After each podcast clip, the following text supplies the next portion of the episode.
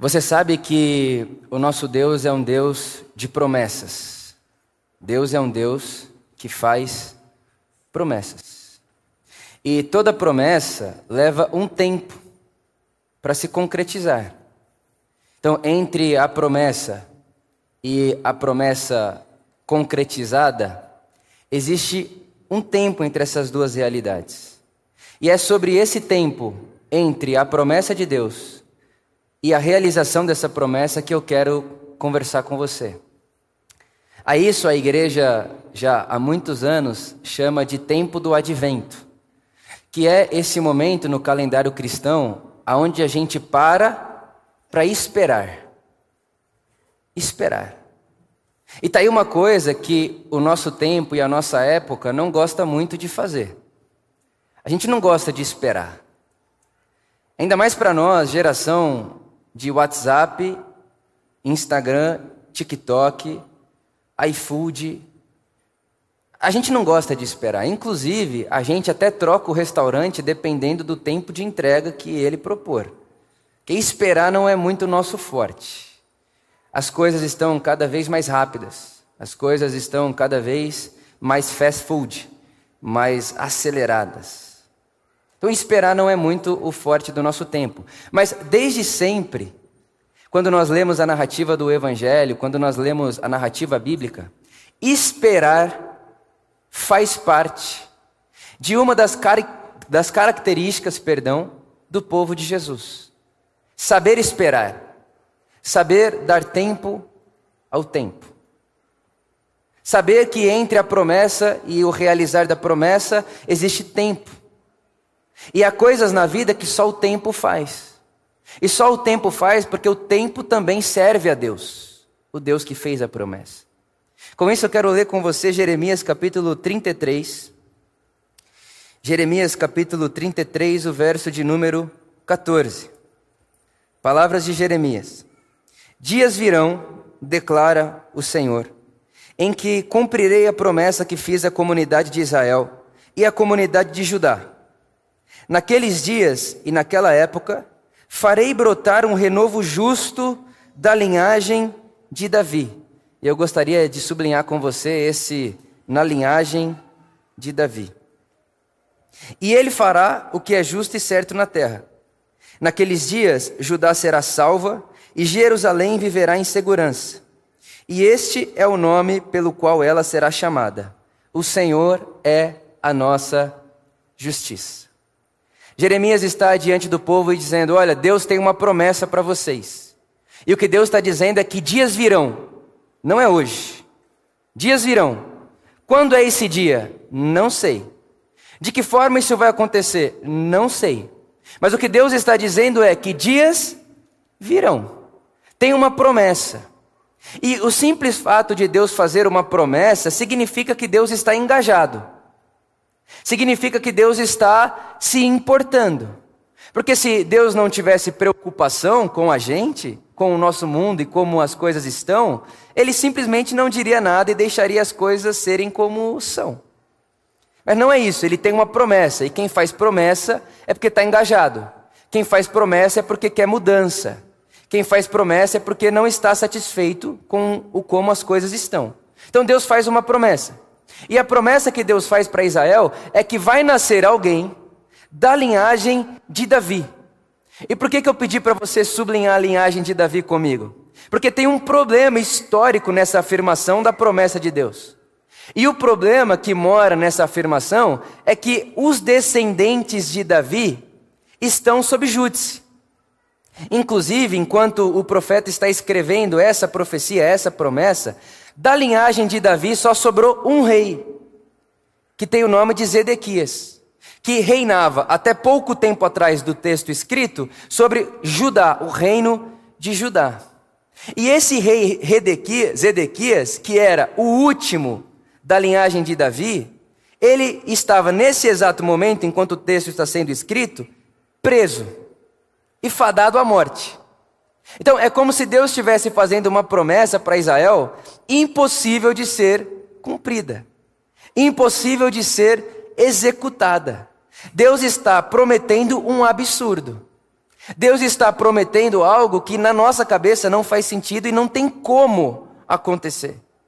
Como é que vai nascer alguém da linhagem de Davi, sendo que a linhagem de Davi está sob júdice de ser extinta para sempre? Já que o último rei dessa linhagem é Zedequias e ele está preso pela Babilônia, e a Babilônia não costuma ter misericórdia dos seus presos políticos, como é que Deus está prometendo a nós que vai nascer alguém na linhagem de Davi, e esse alguém da linhagem de Davi será um renovo e que estabelecerá na terra justiça a tal ponto de que essa cidade que o rei, esse rei que Deus está prometendo governa, será chamada como o Senhor é a nossa justiça. É impossível isso acontecer. E a primeira pergunta que a gente faz é: Deus, como será possível? Isso se parece muito com a gente.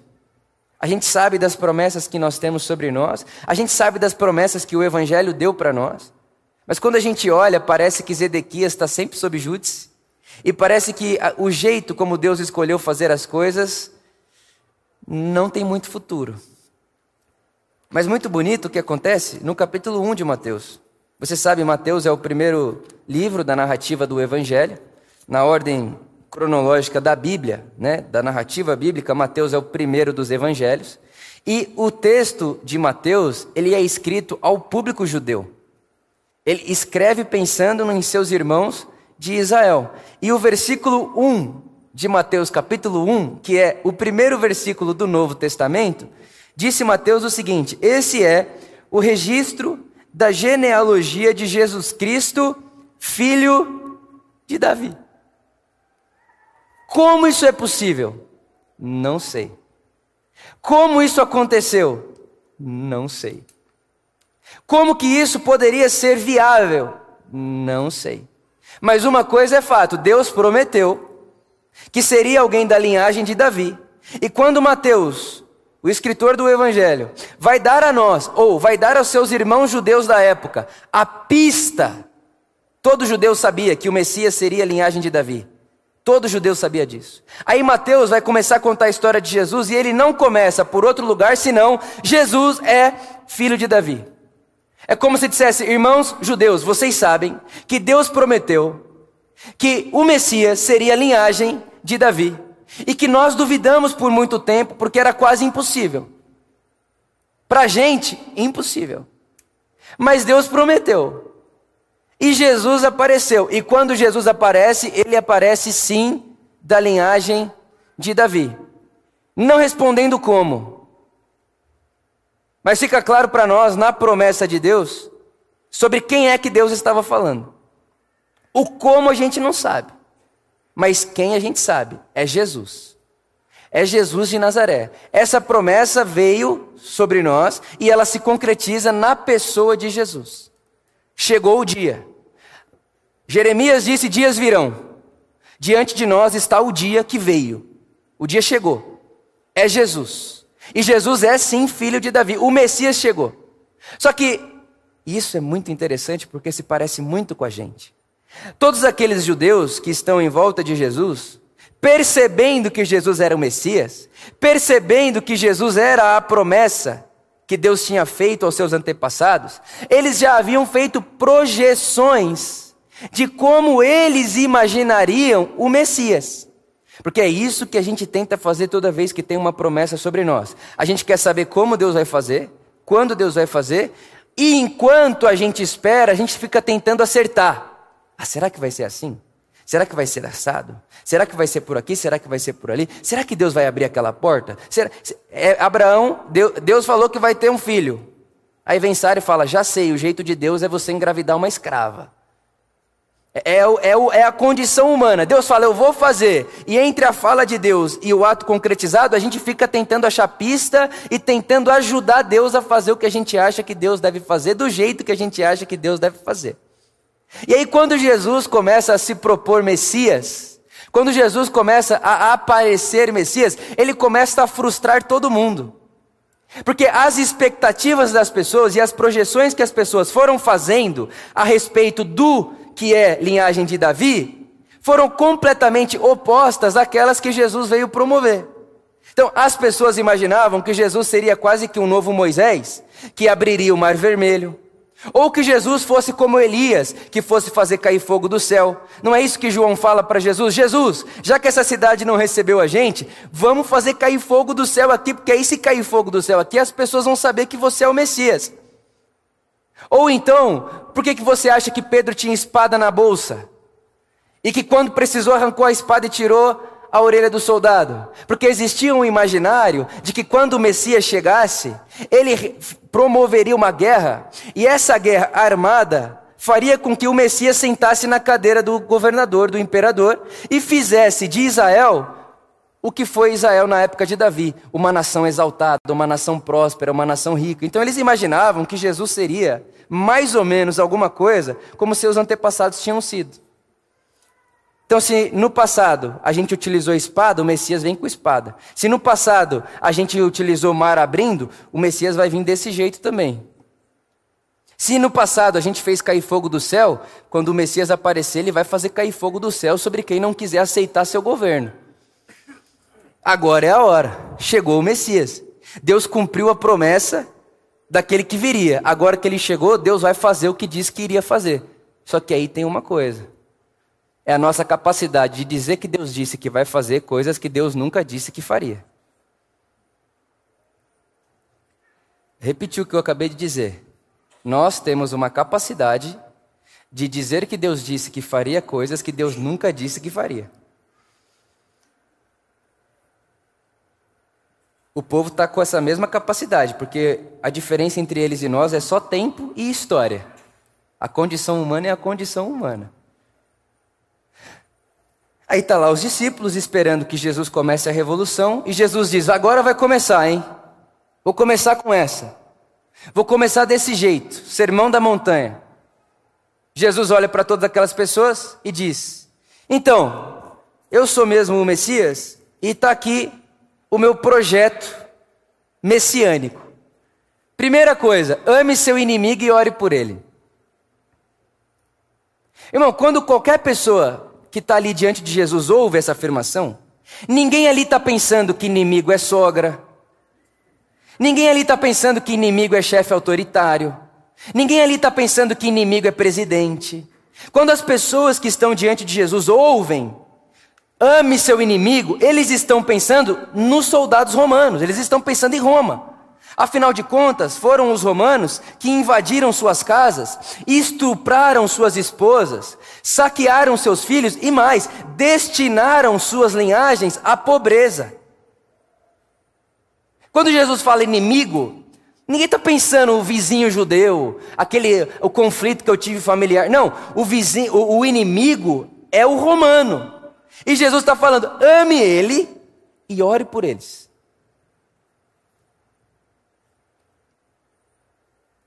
Começa a frustração, sim ou não? O que, que Israel estava pensando? Que Deus, quando enviasse o Messias, o Messias teria como projeto fazer Israel grande de novo. Bem parecido com um projeto, vamos fazer a América grande outra vez, já ouviu isso aí? Esse negócio de fazer nação grande colocar na conta de Deus, é isso que eles estão pensando lá. Vamos fazer Israel grande outra vez. Aí vem Jesus, Aparece Jesus na linhagem de Davi, o prometido de Deus, e diz: Então, Deus, o nosso Pai que está no céu, faz o seu sol brilhar sobre bons e maus. Israel, você não é a única coisa que importa para Deus. Deus não tem compromisso com a sua linhagem, com seu sangue. Deus não é judeu. O compromisso de Deus é com todas as nações da terra. E em Deus não existe espaço para fazer uma crescer enquanto faz a outra diminuir. Porque o seu Pai que está no céu faz seu sol brilhar sobre Israel, sobre palestinos, sobre qualquer coisa. Ele faz seu sol brilhar sobre tudo, sobre todos. É China, Chile, Cuba, Brasil, Argentina, França. Ele faz o seu sol brilhar sobre todos e ele não faz acepção de raça e de pessoas. Jesus vai frustrando a expectativa de como Deus cumpriria a sua promessa ao povo judeu. E aí chega uma das narrativas mais brilhantes na minha leitura que o Evangelho de Lucas propõe para nós: o caminho de Emaús. Jesus tinha dito para os discípulos: Ó, oh, eu vou morrer. E eu preciso que vocês fiquem em Jerusalém. Eu preciso que vocês esperem. Foi ou não foi? Sim ou não? Eu preciso que vocês esperem. A gente não gosta de esperar. Jesus morre. Dois desses discípulos abandonam o barco e estão ali na estrada de Emaús. Estão voltando à sua cidade. O Evangelho diz que estão andando mais ou menos 12 quilômetros. Uma distância relativamente grande. Naquela época, para aquele contexto, 12 quilômetros, longe. Andando a pé, longe. E de repente Jesus aparece no meio deles. E o Evangelho diz que eles foram impedidos de reconhecer Jesus.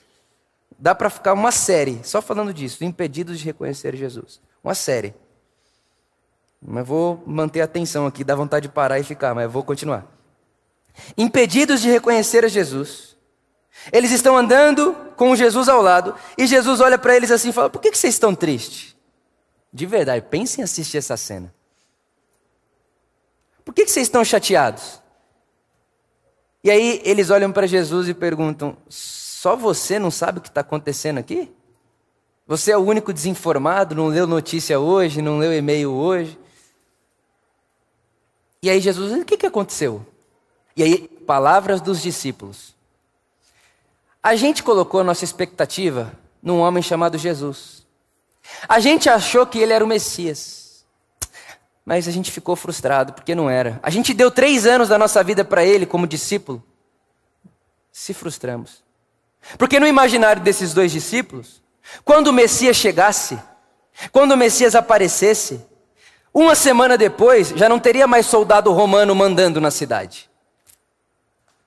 Já não teria mais soldado romano com espada na mão ameaçando pessoas e dizendo: "Você vai fazer o que o César quer", ponto final. Já não existia mais, já não existiria mais os altos índices de imposto pago pelo judeu a ponto de empobrecer todo um país para um imperador que estava lá em Roma, deitado na sua cadeira de ouro e praticando orgia.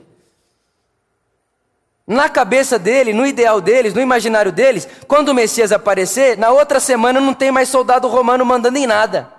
César seria destronado. E quem seria colocado no trono? O Messias judeu, e esse Messias judeu favoreceria quem? O judeu. Então era quase que mudar de Roma para Israel. Não é mais Roma que vai mandar, agora é Israel, porque eu sou judeu e eu prefiro um judeu no poder do que um romano. Esse era o imaginário deles.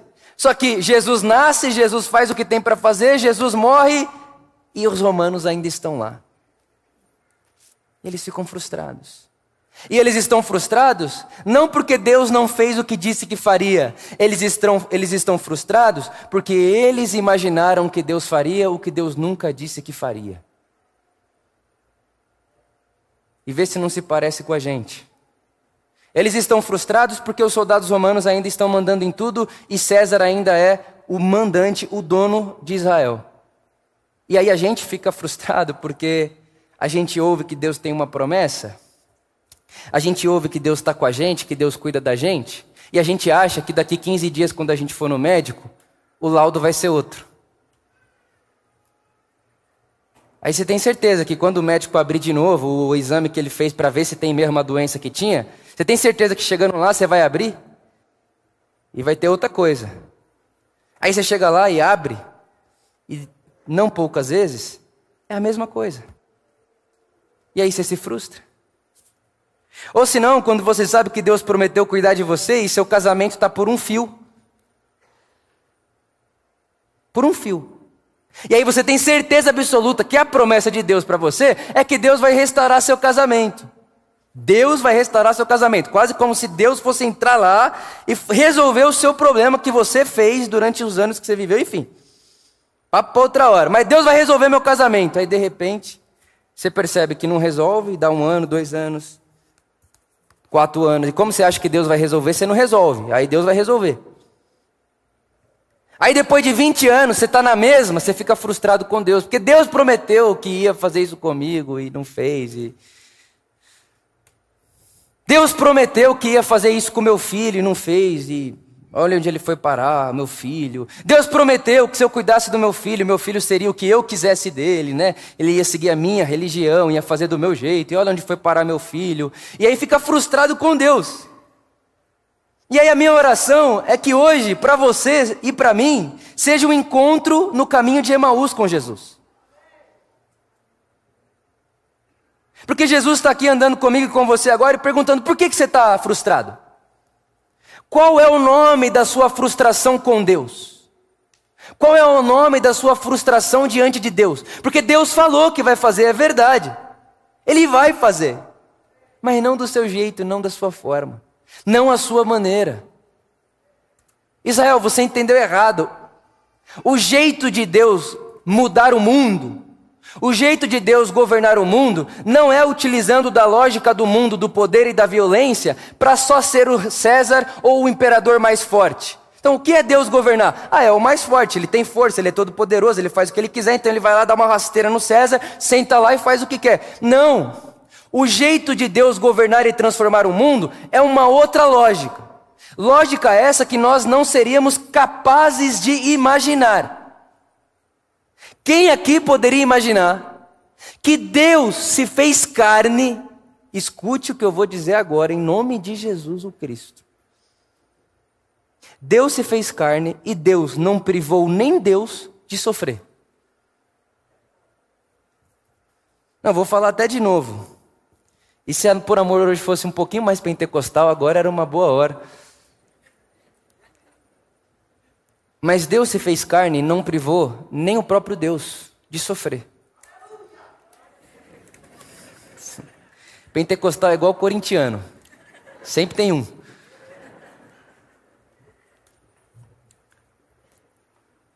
E aí a gente fica achando que viver debaixo da promessa de Deus é não sofrer. Ou é ter o nosso sofrimento diminuído, sendo que o Evangelho diz para nós que Jesus aprendeu a obediência por meio daquilo que sofria.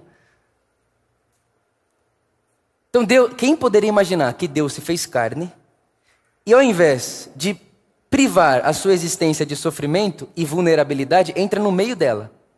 E aí está Jesus suando sangue no Getsemane, pedindo, pelo amor de Deus, me tira daqui. Como eu e você passamos por momentos da vida em que tudo que a gente quer é dizer, pelo amor de Deus, tira a gente daqui.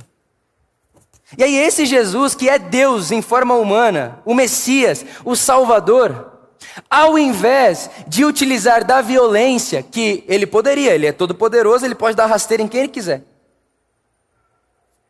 Inclusive, pro, propriedade cultural agora. Quem assistiu Narcos já ouviu essa expressão. O Narcos dizia sempre isso. Ele falava que Deus é aquele que decide o último dia da vida de alguém. E por isso ele poderia se considerar um Deus, porque ele decidiu o último dia da vida de muita gente. Ele decidiu, ele fez acontecer o último dia na vida de muita gente. Então, se Deus é isso que ele está pensando, seria mais fácil Deus chegar lá e falar: César, morre. Romanos, morram. Ele ia só. Iam fazer para ele lá um, uma passeata, um negócio, um tapete vermelho, ele subia no trono e governava o mundo a partir do trono, mas não é isso que Deus faz. Mas quem poderia imaginar que o jeito de Deus mudar o mundo seria se entregando à violência do ser humano. Quem poderia imaginar que o jeito de Deus mudar o mundo seria se entregando à violência de Roma? Quem poderia imaginar que o jeito de Deus criar um novo mundo seria se deixando morrer? Quem poderia imaginar que o jeito de Deus mudar o mundo e plantar um novo mundo nesse mundo seria ser como um cordeiro levado mudo ao matadouro? Quem poderia imaginar que Deus vai em silêncio ao trono do mundo e antes de chegar ao trono do mundo ele passa por uma cruz quieto? Quem poderia imaginar? Quem poderia dizer que seria desse jeito? Ninguém. Porque o jeito de Deus é melhor que o nosso. O jeito de Deus fazer é melhor que o nosso. O jeito de Deus construir um novo mundo é melhor do que o nosso. E o que o Evangelho diz para nós é que na ressurreição de Jesus se inaugura nesse mundo um novo mundo. Plantado pelo próprio Deus, na pessoa de Jesus. não tomando o poder de César, mas se entregando à violência de César e acabando em seu próprio corpo com a retaliação. Você bateu no meu rosto, eu não bato no seu de volta. Eu vou levar, ser levado morto como um cordeiro levado ao matadouro. E aí vem Jesus contar para nós que Zedequias, a morte, não tem a última palavra mais na nossa existência. Porque ele passando e se submetendo à morte, morte violenta e morte de cruz, sai vivo do outro lado. Sai vivo do outro lado cantarolando: Ó oh morte, ó oh Zedequias, ó oh situações impossíveis de serem transformadas e refeitas. Aonde está a sua vitória? Aonde foi que você venceu? Jesus ressuscitou. E eu me lembro, e é inesquecível esse dia por dois motivos. Dia 9 de dezembro do ano passado. 9 de dezembro de 2022. Brasil e Croácia, cinco minutos. É uma coisa que Deus vai ter que explicar um dia, você não acha? 9 de dezembro de 2022. Estou eu sentado na sala da minha casa, Luísa grávida. Acabou o jogo. Parecia mentira, eu inconsolável. Sentado no sofá, não querendo falar nada com ninguém. Desiludido, triste. Luísa vem no ouvido aqui de trás, assim, estava sentado no sofá, ela veio por detrás de mim. No meu ouvido falou: Começou. Aí eu: O quê? Aí ela: O Pietro vai nascer. Irmão, o jogo deixou de existir, obviamente. Eu falei: Mentira, é verdade. Fomos para o quarto. Isso era mais ou menos duas e meia da tarde, por aí, da sexta-feira. Das duas e meia da tarde da sexta-feira até seis e meia da manhã do sábado, a Luísa ficou tendo contração e dor de parto. Só que o que me choca nessa história toda e o que fala muito comigo até hoje é que eu sabia que a Luísa estava grávida durante os nove meses. Só que ela estando grávida durante todo aquele tempo, vários momentos da nossa vida ela estava em Goiânia ou em São Paulo, ela grávida. Sabia que ia nascer, mas não estava na hora. Não estava perto. Faltava tempo ainda. Ela estava num lugar, eu estava no outro. Ela estava numa cidade, eu estava na outra. Ela estava num compromisso, eu estava no outro. Só que a partir do momento que ela disse começou, irmão, eu fiquei às 16 horas do lado dela e pensando o seguinte: não é que vai nascer uma hora, vai nascer agora. Já vai, vai sair, qualquer hora sai. A qualquer momento pode acontecer, qualquer hora é hora. E aí o que, que eu comecei a fazer? A movimentar a minha existência em torno do objetivo de fazer com que o ambiente que ela estava fosse o mais saudável possível para que ela tivesse um bom momento de parir. Então, busca água, traz água e taca água na, na, na, piscina, queria ter o filho dentro da piscina. Eu falo, gente, mas nunca vi a água, parece que põe aqui, tá saindo por onde? Não enche essa piscina.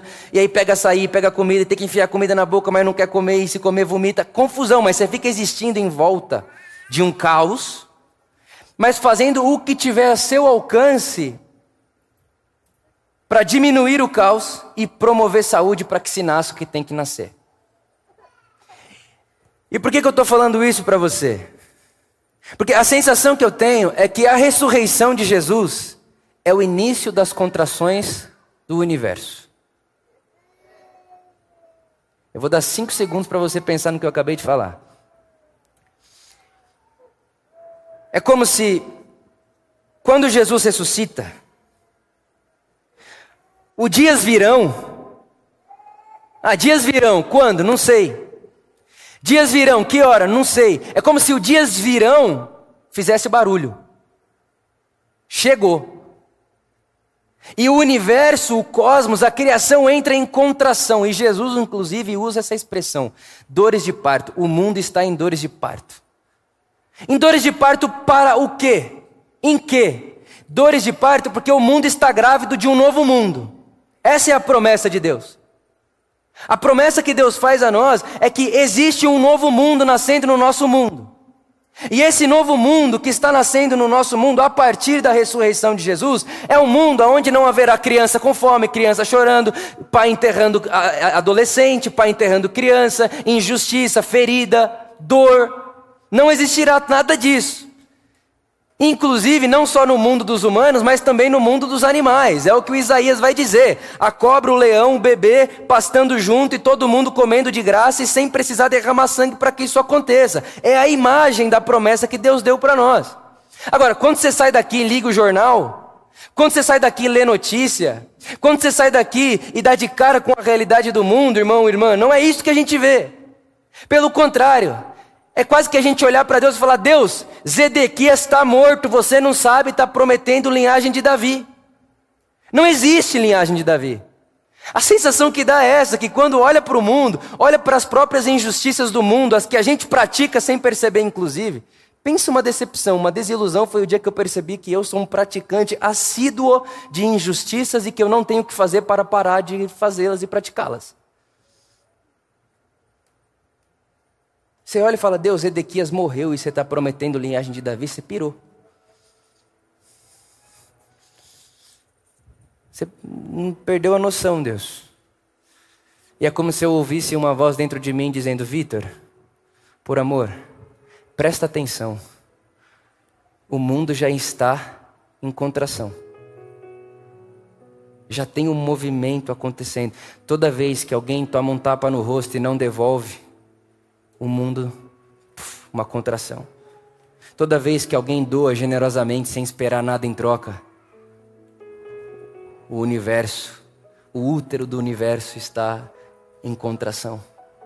Toda vez que alguém perdoa, toda vez que alguém abre mão da vingança, toda vez que alguém abre mão daquilo que teria direito jurídico em prol do outro, o útero do universo pulsa com força e como se ele começasse a abrir o que precisa abrir, fazer o que precisa fazer, para que de repente, num piscar de olhos, essa é a expressão do Evangelho, num piscar de olhos, céus e terra se beijem. E a espera acabe. Deus prometeu. Deus prometeu e Ele é fiel para cumprir. E eu oro a Deus que tenhamos olhos para ver, porque estamos no advento perpétuo. O que Deus prometeu ainda não aconteceu. Começou em Jesus, começou, mas não aconteceu em absoluto. Mas começou. E eu oro a Deus que a gente tenha olhos para vermos as contrações do universo, do mundo, da criação. E ontem eu tive a honra de ver uma. Voltando de Goiânia, ontem à noite, pousei no aeroporto e tinha um restaurante assim. E eu fui pegar uma água. De Guarulhos para cá, há um tempo, eu estava com sede, fui pegar uma água. Quando eu cheguei no restaurante, tinha um clima tão bom ali dentro. Uma energia assim tão boa. Eram três mulheres dentro do, do restaurante. Tão boa a energia, tão bom o clima, que eu falei, nossa, pedi uma água para ela e tal. Eu falei, olha, essa água aqui está meio quente, está bem calor. Não, ela busca para você agora. Foi buscar água para mim. Enquanto ela voltava, as outras mulheres começaram a conversar e eu me intrometi no meio. Falei, nossa, mas que, que clima delicioso vocês têm aqui. Inclusive, estou com vontade de ficar aqui enrolando para ver se eu vou comprar mais alguma coisa, só para ficar com vocês. Aí elas olharam para mim falando: aqui a gente se ama mesmo, aqui é bom demais, a gente se ama demais e tal. Irmão, três mulheres trabalhando num lugar, ganhando com, com certeza miséria. Certeza. O sistema do mundo só sabe produzir isso. Aí eu falei: Olha, o que, que, você me indica? Eu quero comprar qualquer outra coisa aqui. Aí ela falou: ó, Acabou de sair do forno esse negócio de queijo aqui. Eu falei: Ó, queijo é minha, uma das comidas preferidas. Ela pode comer que você não vai se arrepender. Só que eu já tinha pensado que ia comer um lanche quando chegasse em casa. Era muito tarde, não ia dar para achar arroz e feijão, ia comer um lanche. Eu falei: Eu vou comer esse negócio aqui. Peguei lá o croissant e tal. Paguei e quando eu terminei de pagar, uma olhou para a outra e falou: Viu aí? Como vale a pena ser legal com as pessoas? O patrão fica feliz, porque ele não ia comprar esse croissant, ele comprou. Aí eu fiquei triste.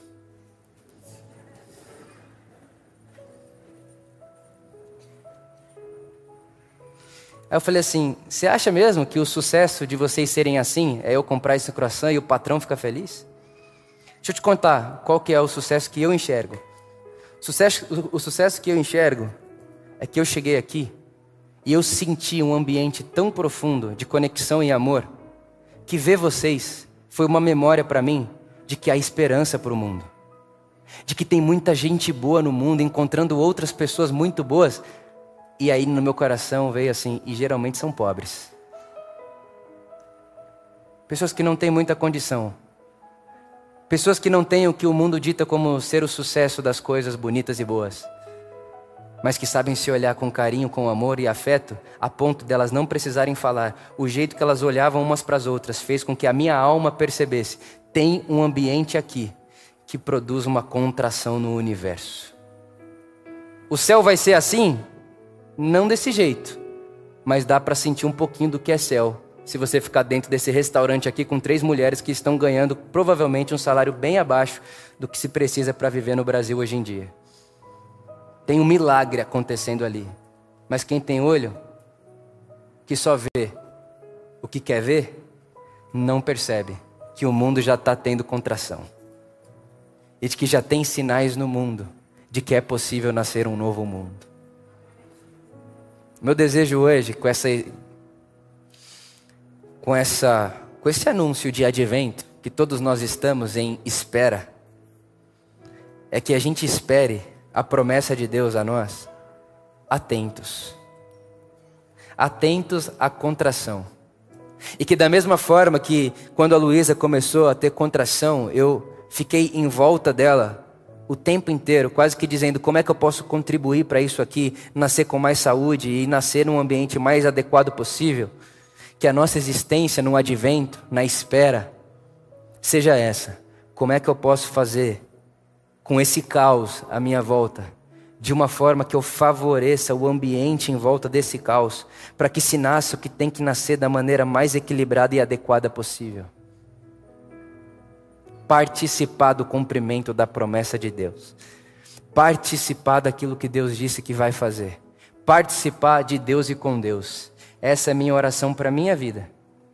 E é essa oração que eu faço por você, meu irmão, minha irmã num mundo onde, enquanto a gente espera, parece que só há desilusão, eu oro para que os nossos olhos sejam abertos, para enxergarmos que já tem bondade de Deus promovendo contração no útero do universo.